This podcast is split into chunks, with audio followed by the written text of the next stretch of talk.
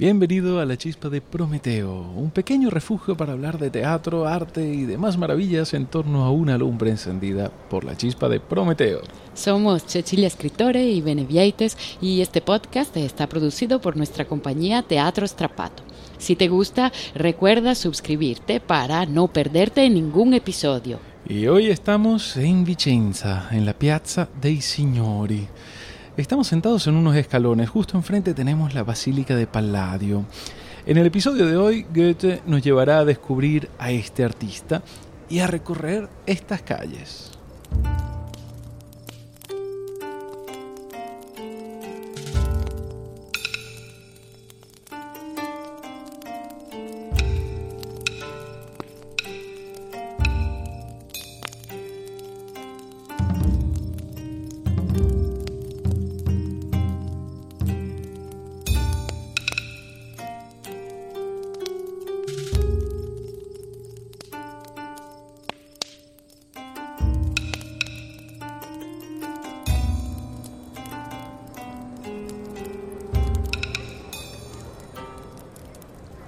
Hasta el momento solo he visitado dos ciudades en esta región y he hablado con pocas personas, pero ya voy conociendo bien a mis italianos.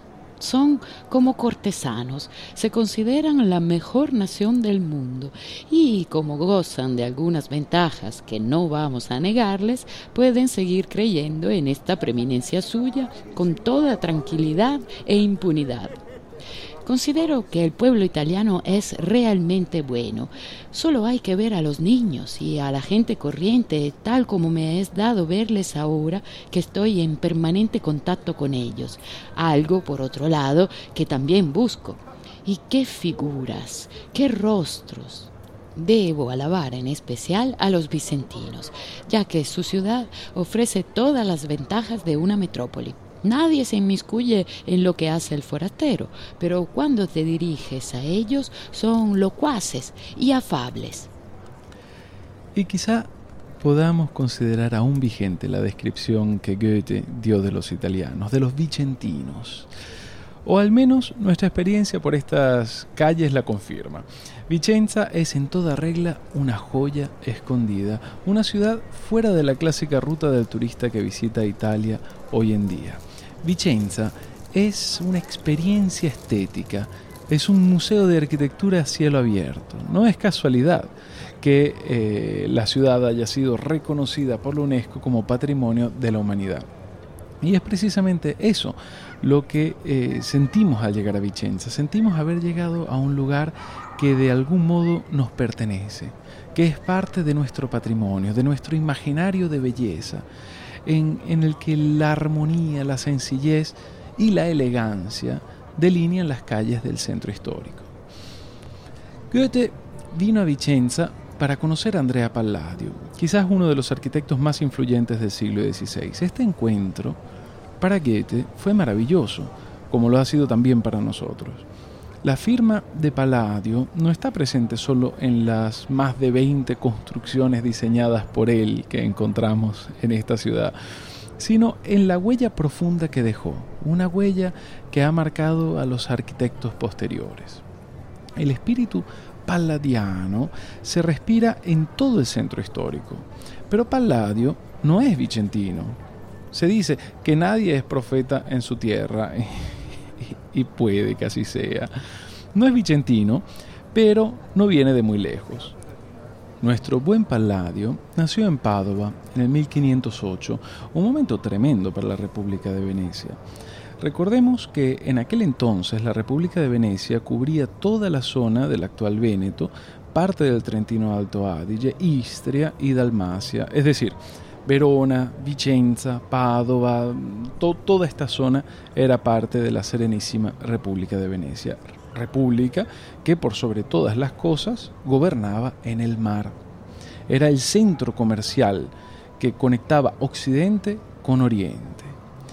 Una potencia hegemónica hasta la caída de Constantinopla en manos de los otomanos en el 1453. El imperio romano de Oriente se termina de desintegrar y todos los equilibrios políticos y comerciales van a cambiar. Cuando nace Palladio, 55 años más tarde de la caída de Constantinopla, la República de Venecia está perdiendo su fuerza en los mares.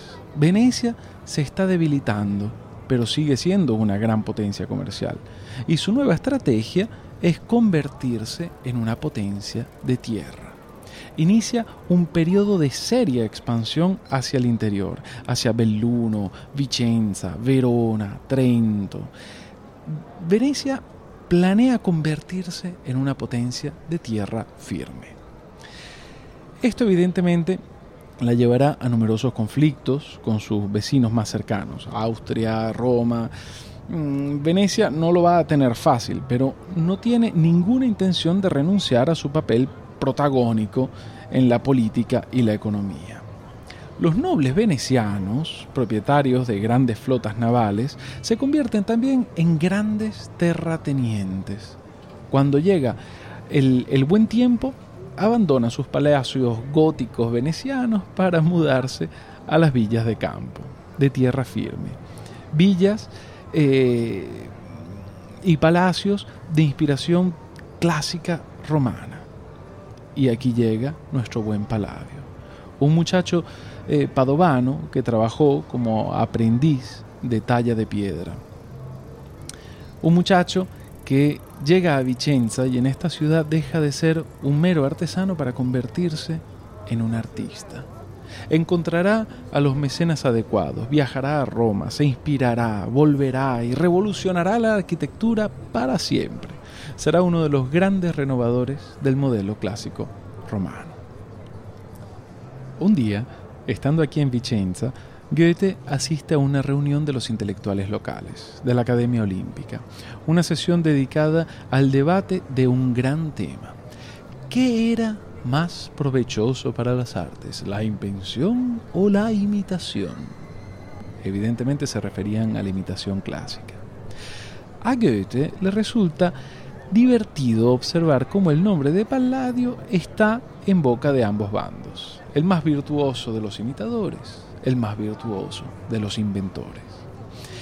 Y esto me lleva a pensar que quizá este sea el verdadero equilibrio de todo gran artista.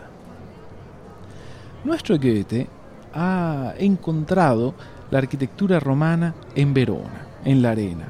Ahora viene a Vicenza en busca de Palladio. Quiere sentir con su mirada este diálogo entre presente y pasado entre invención e imitación. Nosotros lo seguimos y te vamos a llevar a algunos de los lugares más mágicos y significativos de este diálogo. Pero antes de hablar de lo que de Palladio hemos visitado en estos días, escuchemos cómo nos lo describe Goethe.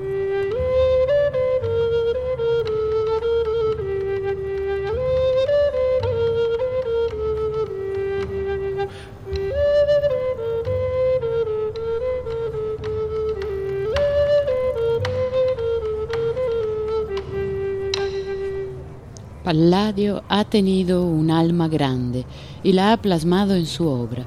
La mayor dificultad a la que él se enfrentó, como todos los arquitectos modernos, es la de utilizar de manera adecuada las columnas en la arquitectura civil, pues la unión de columnas y muros siempre supondrá una contradicción. Pero ¿cómo ha sabido resolver este problema combinando los elementos entre sí? Cómo logra imponer a través de sus obras, haciéndonos olvidar que nos quiere persuadir. Hay de verdad algo de divino en sus creaciones, exactamente igual que la force de un gran poeta que produce algo nuevo a partir de la verdad y la mentira. Hoy he visitado una villa espléndida llamada La Rotonda, situada en lo alto de una agradable colina a una media hora de la ciudad. Es un edificio de planta cuadrada con una sala redonda iluminada desde arriba. Se accede por cualquiera de los cuatro lados, ascendiendo unas escalinatas, cada una de las cuales da a un vestíbulo diferente, formado por seis columnas corintias. Quizás el arte arquitectónico nunca haya llevado el lujo tan lejos como en esta ocasión.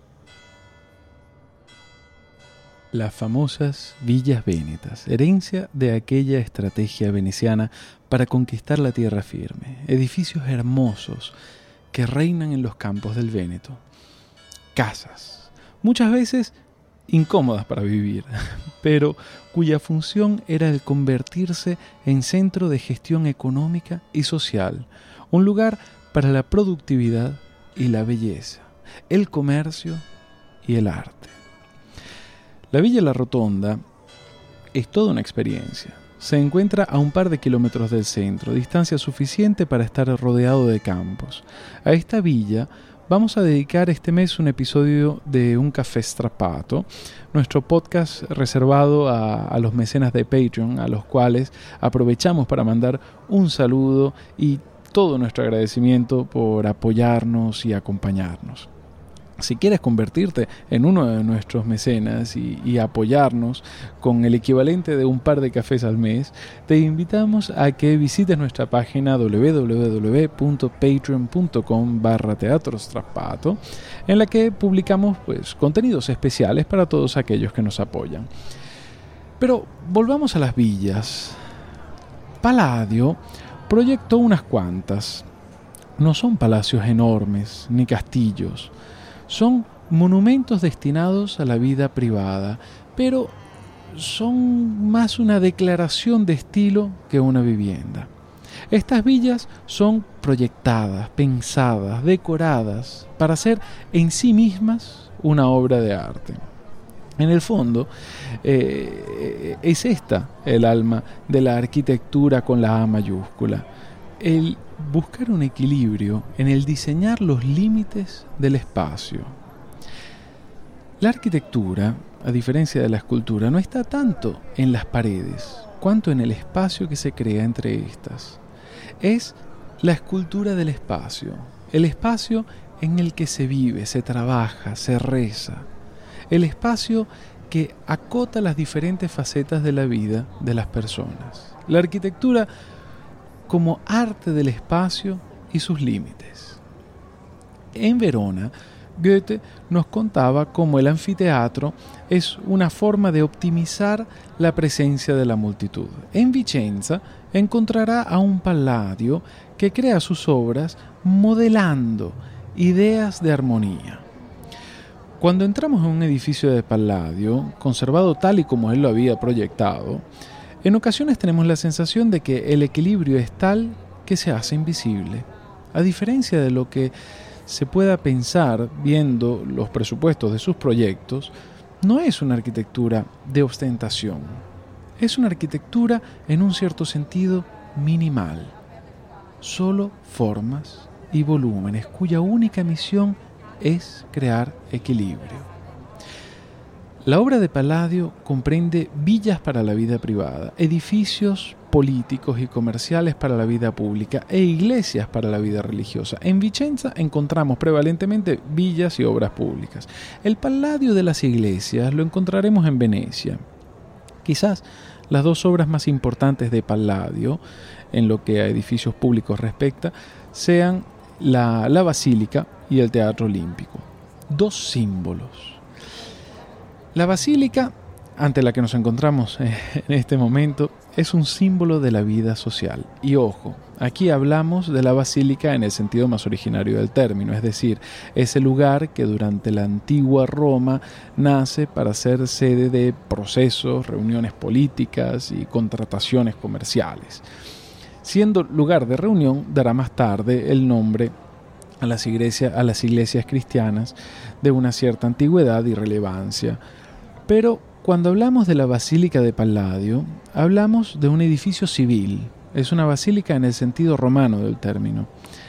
En la planta baja están los comercios y en la superior la gran sala de reuniones. Este edificio, que se ha convertido en símbolo de la ciudad de Vicenza, existía ya cuando Palladio fue contratado para su reestructuración. Palladio, como notaba Goethe, Combina las columnas y las paredes y lo hace de forma magistral, imponente, diría yo. Agrega un pórtico. La basílica es ahora zona de reunión, comercio y tránsito. Ahora, que estoy sentado frente a ella, te puedo también decir que, que es hipnótica. La paladiana repetición de columnas y arcos, las serlianas, los orificios, las geometrías, hacen que puedas pasar horas simplemente observándola.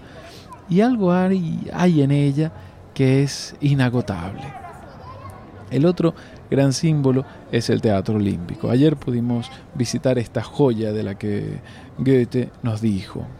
Es un teatro antiguo, pequeño y de una belleza indescriptible, más si lo comparamos con los nuestros, lo encontramos como un niño bien formado, rico y distinguido, frente a un sagaz hombre de mundo, el cual, sin ser tan distinguido, ni tan rico, ni tan bien formado como aquel, sabe, en cambio, aprovechar mejor sus recursos.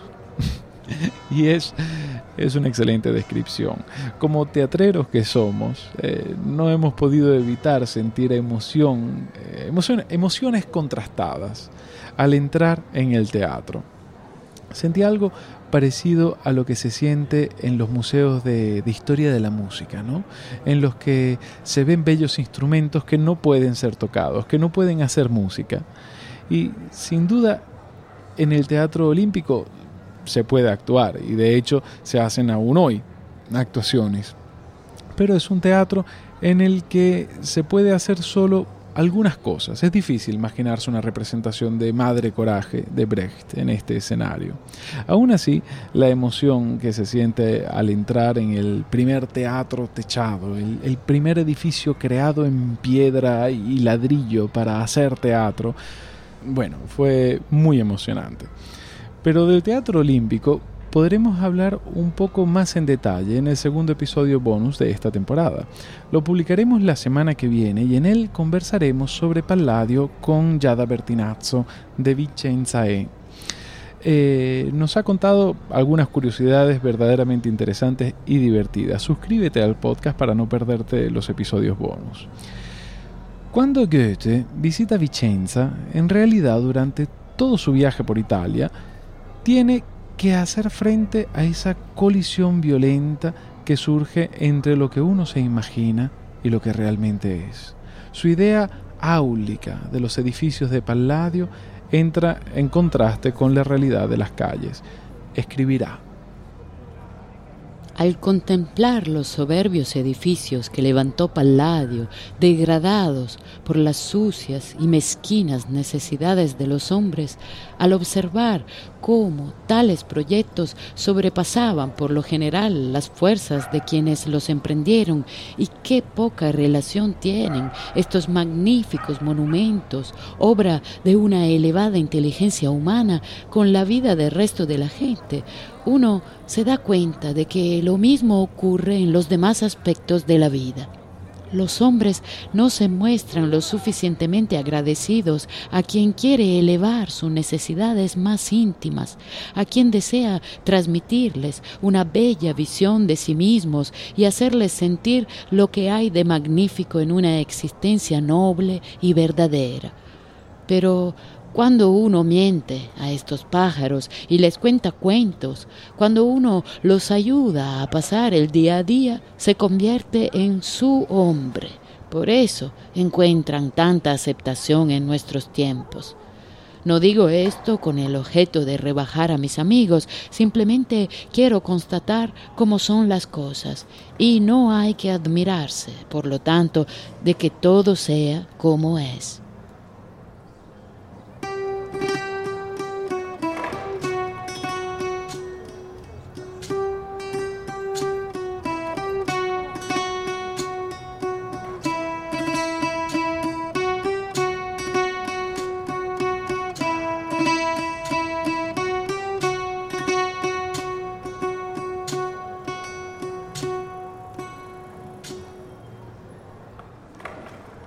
Aunque hay un sentimiento de fondo, un, dilema existencial que sigue aún hoy vivo en estas palabras de Goethe, la Vicenza que él visitó poco tiene que ver con la Vicenza de hoy. La ciudad cada vez más toma conciencia de su patrimonio, cada vez más aprende a estar orgullosa de lo que es. Tantas cosas han cambiado. Ya no es la ciudad navegable que era, donde había puertos fluviales, hoy hay plazas. Hubo un tiempo en el que el río entraba y creaba una pequeña isla cerca del Teatro Olímpico. Aquella isla, que hoy es la, Piazza Matteotti, estaba coronada por un palacio paladiano. Los ríos han sido domados y el Palazzo Chiericati ya no es una residencia noble, sino una riquísima pinacoteca esos espacios modelados por el Gran Palladio hoy albergan una colección verdaderamente admirable de pintura véneta. Para nosotros fue toda una sorpresa. No nos esperábamos encontrar tantas piezas de tan alto valor. Otra joya secreta de Vicenza. Una ciudad que nos ha hecho ver que es tan majestuosa como discreta. En la, en la Pinacoteca del Palazzo Chiericati, hemos visto algunas obras de los artistas vedutistas del siglo XVIII. Esos cuadros que tanto iban de moda cuando Goethe recorre Italia, esos cuadros de paisajes reales e inventados, en los que la vida cotidiana se desarrollaba entre las ruinas de la antigüedad, como si fuesen cuerpos que resucitan tras el juicio final de la belleza, juicio ha elevado a la antigüedad al puesto más alto, paisajes y vida cotidiana. En Venecia, Canaletto inmortalizará los canales, los palacios, las plazas, las gentes de Venecia, inmortalizará en ocasiones lugares reales y en otras ocasiones lugares soñados. Tras la bienvenida que nos dan los vedutistas, continuamos nuestro paseo por la Pinacoteca, y tuvimos encuentros maravillosos. Conocimos nuevos pintores, nos enamoramos de los retratos grotescos del vicentino Pietro de la Vecchia y cuando salimos de la pinacoteca, sentados en una plaza cargada de historia, tomando un café, vimos el mundo un poco más grande, un poco más hermoso.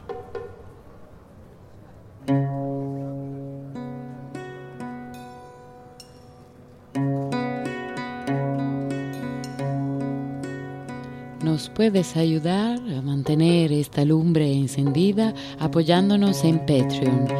Somos Teatro Strapato y nos puedes encontrar también en Facebook e Instagram.